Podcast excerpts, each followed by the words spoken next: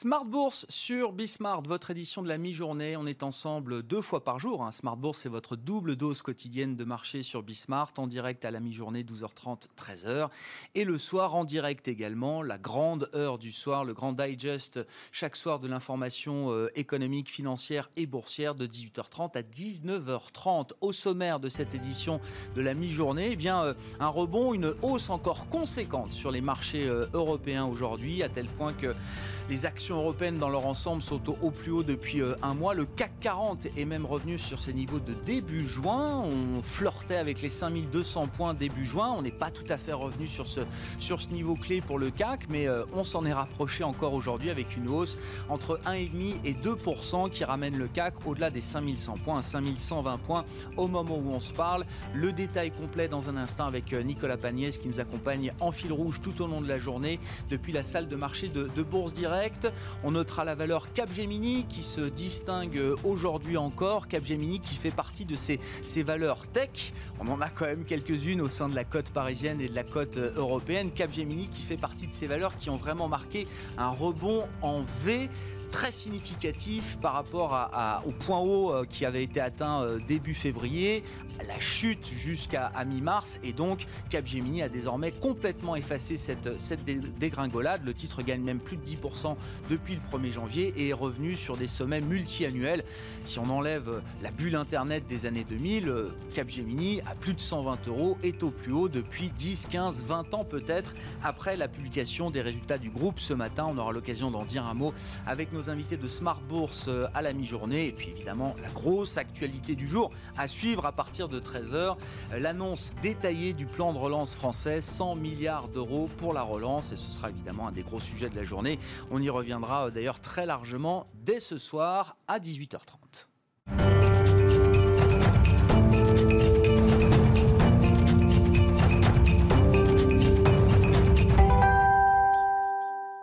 Une hausse encore conséquente donc aujourd'hui sur les marchés européens. Le résumé à mi-séance, c'est avec Nicolas Pagnès depuis la salle de marché de Bourse Directe. Tendance à la hausse toujours sur le CAC 40 à la mi-journée avec un CAC 40 qui se maintient au-dessus des 5100 points. ce l'indice est toujours porté par la dynamique haussière venant d'outre-Atlantique avec notamment un Nasdaq qui passe la barre des 12 000 points en clôture hier soir. Les investisseurs ont dans un premier temps pris connaissance du contenu du livre beige de la Fed publié hier à 20h. Celle-ci constate une croissance réduite dans la plupart des États-Unis qui peinent à renouer avec les niveaux d'avant la crise. L'emploi peine lui aussi à retrouver sa dynamique, même si les embauches sont effectivement présentes, mais à un rythme plus léger qu'avant la crise. La réserve fédérale américaine ne cache donc pas ses incertitudes sur la poursuite de la reprise, même si le ton se veut optimiste pour le moment. La reprise ralentit sans surprise en août en Europe également. Les indices PMI composites définitifs venant confirmer à peu de choses près les estimations flash de la semaine dernière. En zone euro, l'indice PMI ressort à 51,9 en août, soit 3 points de moins qu'en juillet, mais finalement supérieur aux premières estimations. En France, le PMI composite passe de 57,3 en juillet à 51,6 en août, soit un dixième de point de moins qu'attendu. Et en Allemagne, les estimations, elles, avaient été un peu trop euh, pessimistes. Là où on attendait une chute du PMI composite de près de 5 points par rapport au niveau de 55,6 en juillet, le PMI d'août ressort finalement à 52,5. Retour en France à présent, c'est aujourd'hui que le plan de relance de 100 milliards d'euros est présenté par Jean Castex en Conseil des ministres. Parmi les grandes mesures dont on parle déjà depuis plusieurs jours, on note la baisse des impôts de production d'un montant de 20 milliards d'euros, l'allocation de 6 milliards d'euros pour les hôpitaux ou encore de 6,5 milliards d'euros pour l'emploi des jeunes. L'objectif du gouvernement est de créer au moins 160 000 emplois supplémentaires en 2021 et d'éviter au maximum les licenciements. Côté entreprise, à présent, Capgemini publie des résultats en phase avec ses premières estimations de juillet. Le résultat euh, net du géant des services numériques baisse de 20% au premier semestre. Le groupe vise à présent une croissance de son chiffre d'affaires entre 12,5 et 14% sur l'année. Le titre progresse de plus de 2% à la mi-journée. Iliad de son côté affiche une hausse de chiffre d'affaires au premier semestre d'un peu moins de 7%, mais aussi de sa rentabilité en croissance de 9,4%. La bonne dynamique commerciale du groupe a permis de contrebalancer les pertes subies par l'entreprise en lien avec la pandémie, pertes qui s'élèvent tout de même à plusieurs dizaines de millions d'euros. Le titre est pourtant rapidement passé dans le rouge ce matin.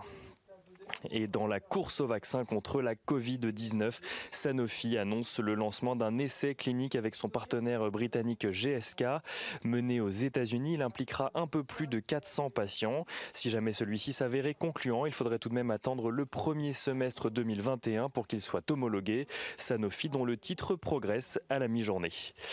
Et pour finir, nous restons évidemment attentifs à ce qui se passe du côté de l'euro-dollar. Ce dernier oscille juste au-dessus des 1,18 pour 1 euro après avoir enfoncé très brièvement le seuil quelques minutes après l'ouverture de la bourse de Paris. On va reparler de l'euro-dollar dans un instant. Effectivement, hein, vous l'avez compris, c'est le market mover du moment. Et c'est vrai que la détente des deux derniers jours sur l'euro-dollar permet de redonner un peu de tonus aux actions européennes. Encore une hausse conséquente aujourd'hui à mi-séance pour euh, le CAC et les autres indices européens, alors qu'on attend plutôt peut-être, je dis bien peut-être, une pause à Wall Street tout à l'heure. Les indices futurs américains semblent marquer une pause, mais bon, il reste encore quelques heures avant l'ouverture de, euh, Wall Street. Après avoir battu de nouveaux records, plus de 29 000 points sur le Dow Jones, qui est un peu en retard par rapport aux autres indices, mais c'est surtout les, les 12 000 points franchis sur le Nasdaq qui marquent les esprits. Et puis bien sûr l'euro-dollar, donc le sujet du moment, retombé autour de 1,18 après avoir franchi 1,20 il y a 48 heures.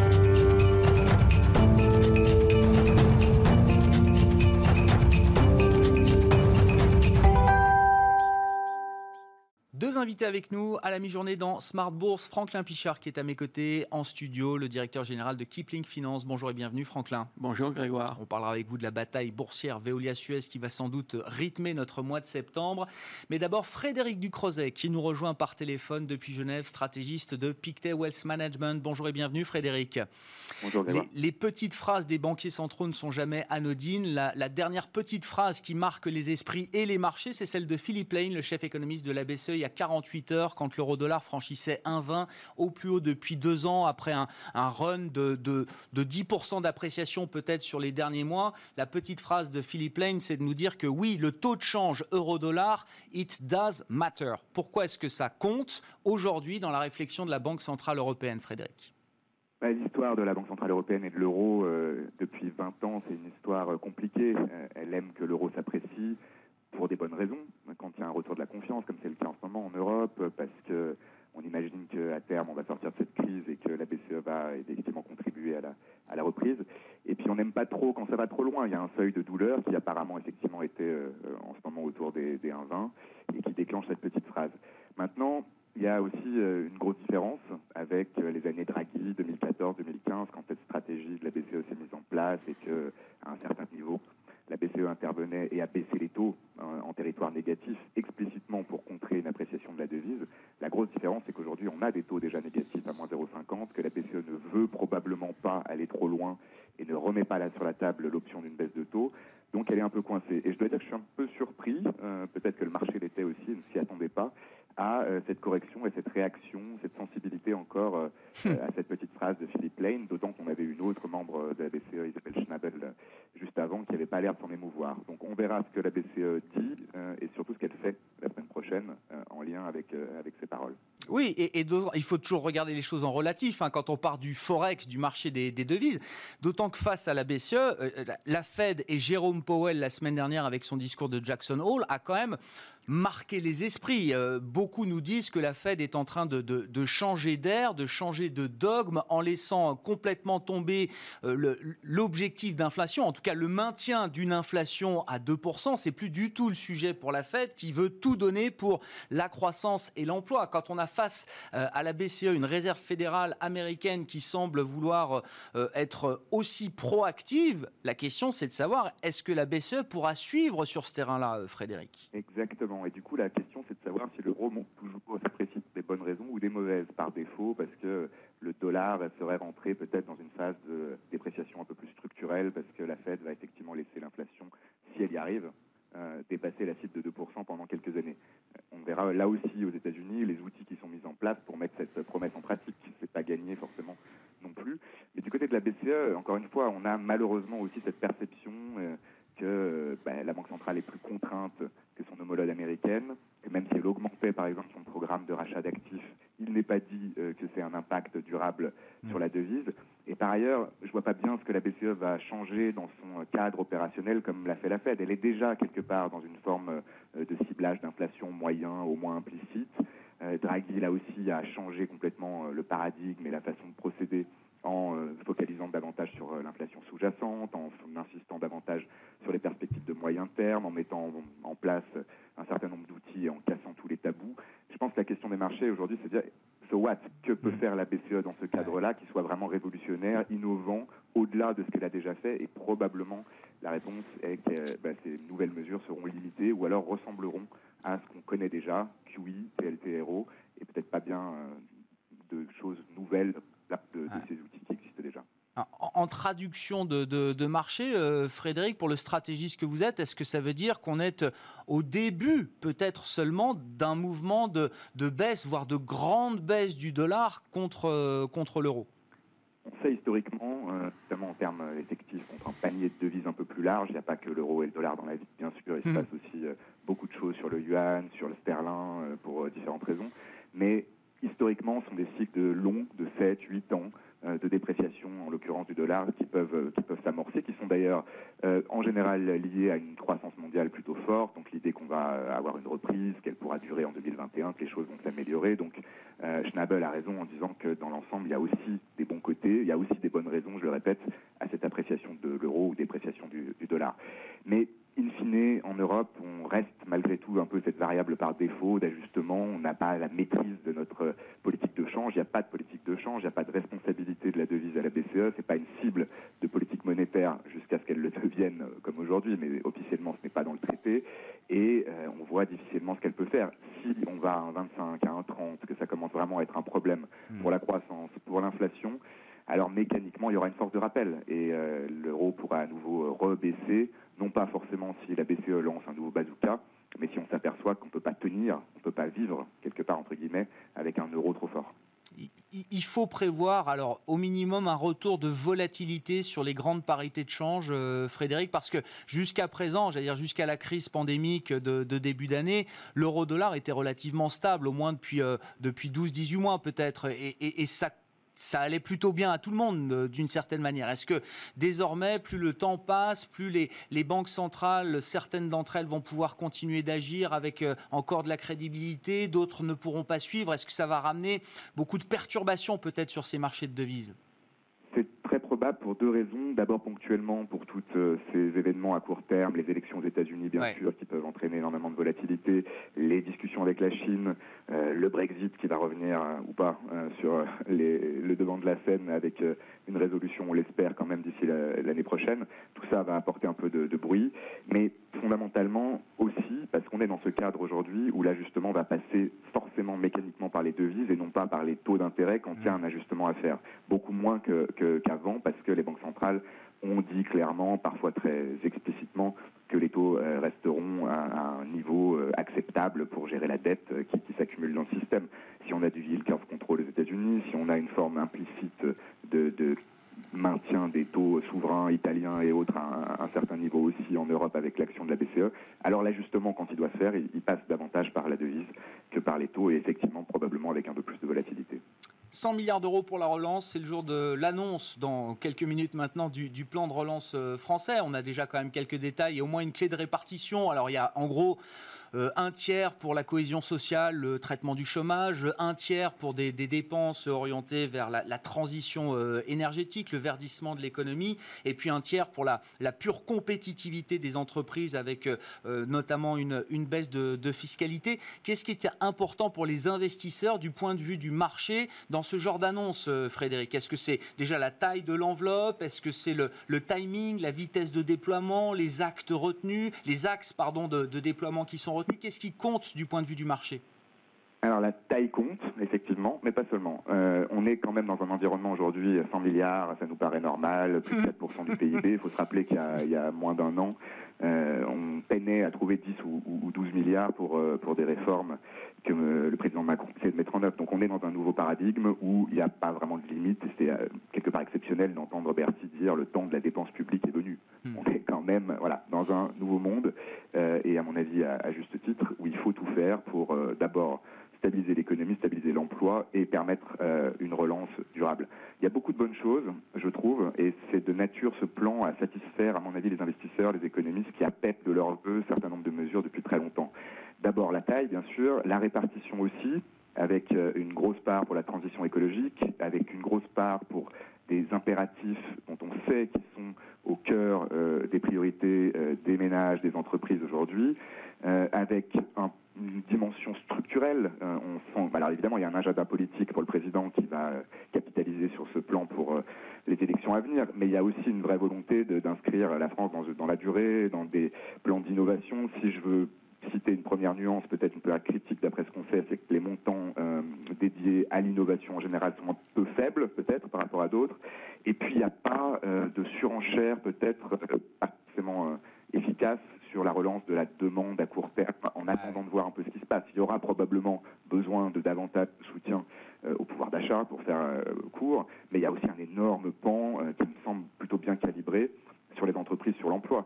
Sur les entreprises, cette baisse des impôts de production, elle est appelée par les vœux des économistes et pas seulement du patronat depuis des dizaines d'années. Elle me paraît non seulement conséquente, mais aussi ciblée sur les PME, sur les petites entreprises et les très petites entreprises qui ont le plus souffert pendant la crise. Et ça me semble aussi être une, bonne chose. Donc dans l'ensemble, je dirais que à la fois la taille, les euh, grandes composantes et le ciblage et la mise en œuvre de ces mesures me semblent plutôt bien articulées et, et de nature à être bien accueillies. Merci beaucoup Frédéric. Frédéric Ducrozet qui est euh, avec nous par téléphone depuis Genève, stratégiste de Pictet Wealth Management, la composante euh, écologique très importante dans le plan de relance. Bah tiens, ça va nous euh, amener directement au dossier Veolia Suez avec vous, Franklin Pichard. Donc je vous présentais en plateau, directeur général de Kipling Finance. Mais oui, parce que c'est le, le storytelling d'Antoine Frérot, le patron de Veolia, qui nous dit je veux créer, on va créer avec Suez un super champion de la transition écologique. Alors pour les boursiers, là évidemment, c'est le genre de situation spéciale qui, euh, qui excite tout le monde. J'imagine que les clients ont dû appeler chez Kipling dès lundi matin, dès l'annonce de l'opération, de la proposition de Veolia sur Suez. Bon, sachant que pour l'instant, le chemin est un peu compliqué et que les, deux parties et les deux postures se sont quand même un peu tendues ces, ces dernières heures. Qu'est-ce qu'on peut dire sur le plan boursier de cette situation spéciale, euh, Franklin?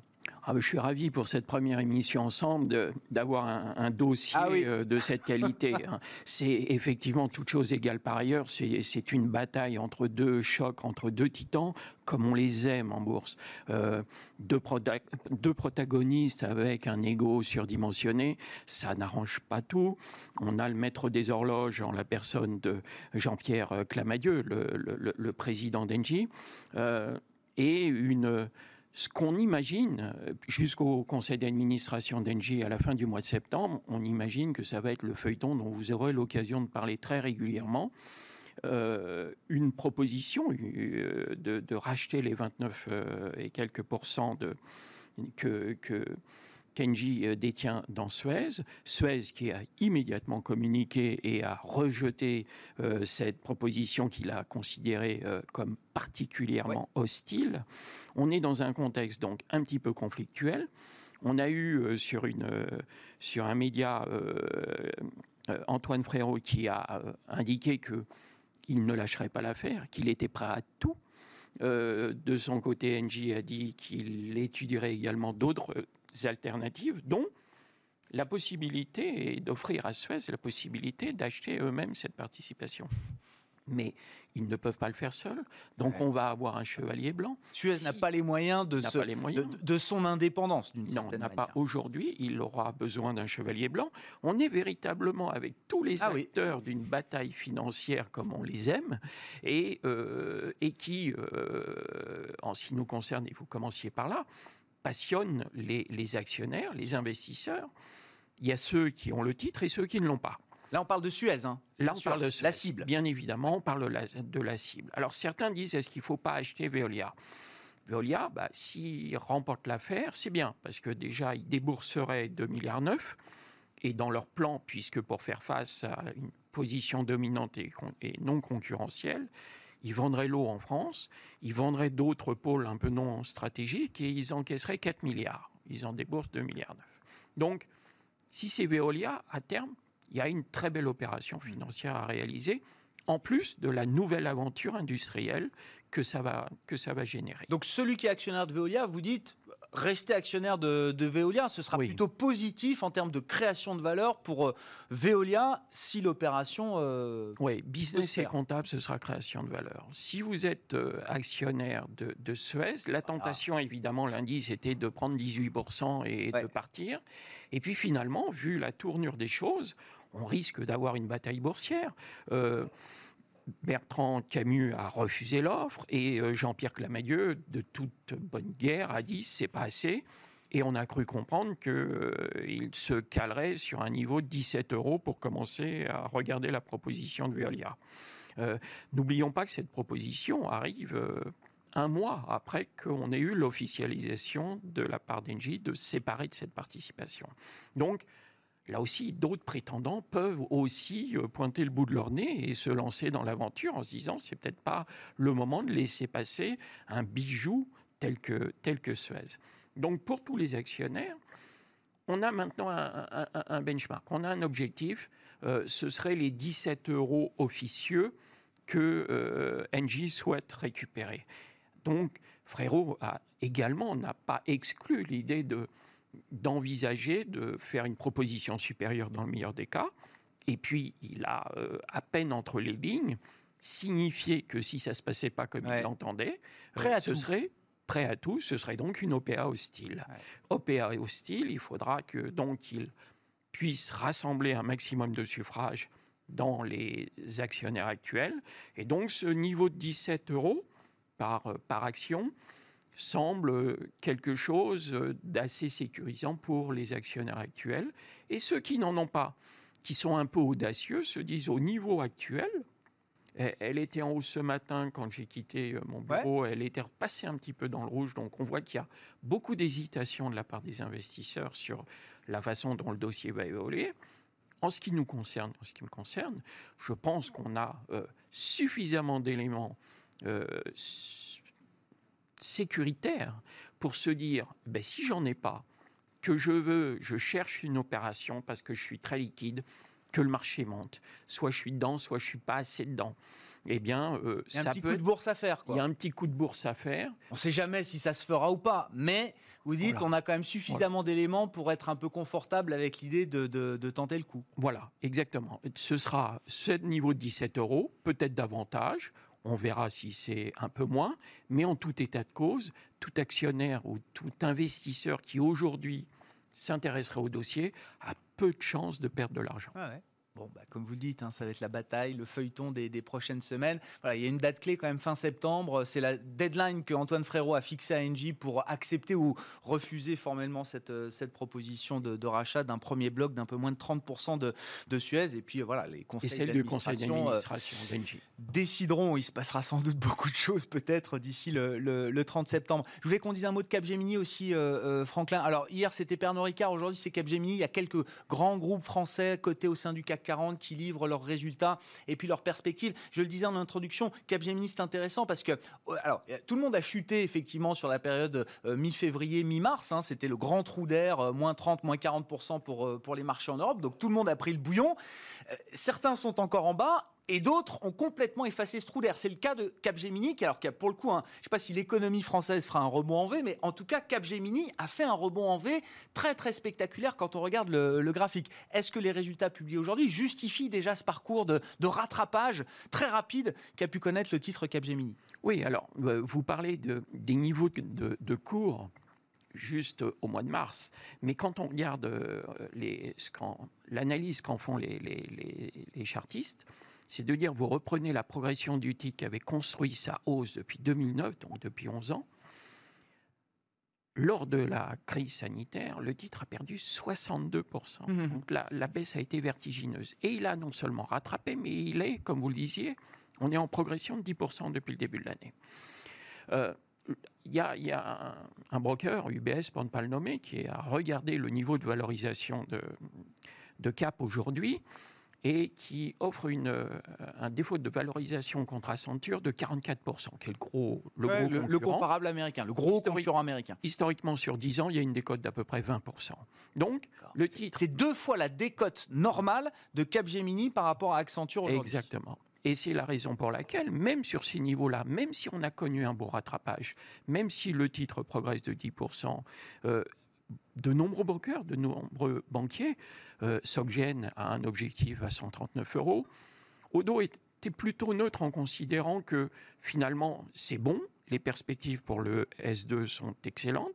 Euh, Cap prévoit une, une, croissance de son chiffre d'affaires comprise entre 12,5 et 14% donc, les voyants sont ouverts. Et puis, euh, le dernier, euh, c'était euh, Odo, UBS et Soggen. On a globalement des objectifs de cours entre 125 et 139. On est un peu plus de 120, je crois. On est à peu près à 120. Donc, visiblement, ceux qui en ont doivent continuer d'accompagner la belle histoire. Et ceux qui n'en ont pas, entre le, le, différentiel de valorisation, entre les perspectives de résultats en hausse pour 2020. Il n'y en aura pas beaucoup. C'est un dossier sur lequel euh, soit on, on, prend des positions, on peut commencer à initier des positions, et si on les a, on les garde. Si on les a, on ne les vend pas a priori. En tout cas pas. Merci beaucoup Franklin. On vous retrouvera le, jeudi, une semaine sur deux, dans euh, Smart Bourse, l'édition de la mi-journée en direct sur Bismart. Franklin Pichard avec nous donc euh, aujourd'hui en plateau, le directeur général de Kipling Finance. Encore une, une hausse conséquente à la mi-journée sur les marchés euh, européens qui a tout pour tenir jusqu'à ce soir. Le CAC 40 est allé chercher des points hauts depuis trois mois, autour de 5120, 5130 points pour l'instant. On verra ce que Wall Street nous amène comme nouvelle cet après-midi. Les indices futurs américains semblent nous indiquer que Wall Street pourrait marquer une pause après avoir battu de nouveaux records, et notamment pour le Nasdaq hier soir, au-delà des 12 000 points. Voilà pour cette édition de la mi-journée en direct sur Bismart. Smart Bourse revient ce soir en direct à 18h30.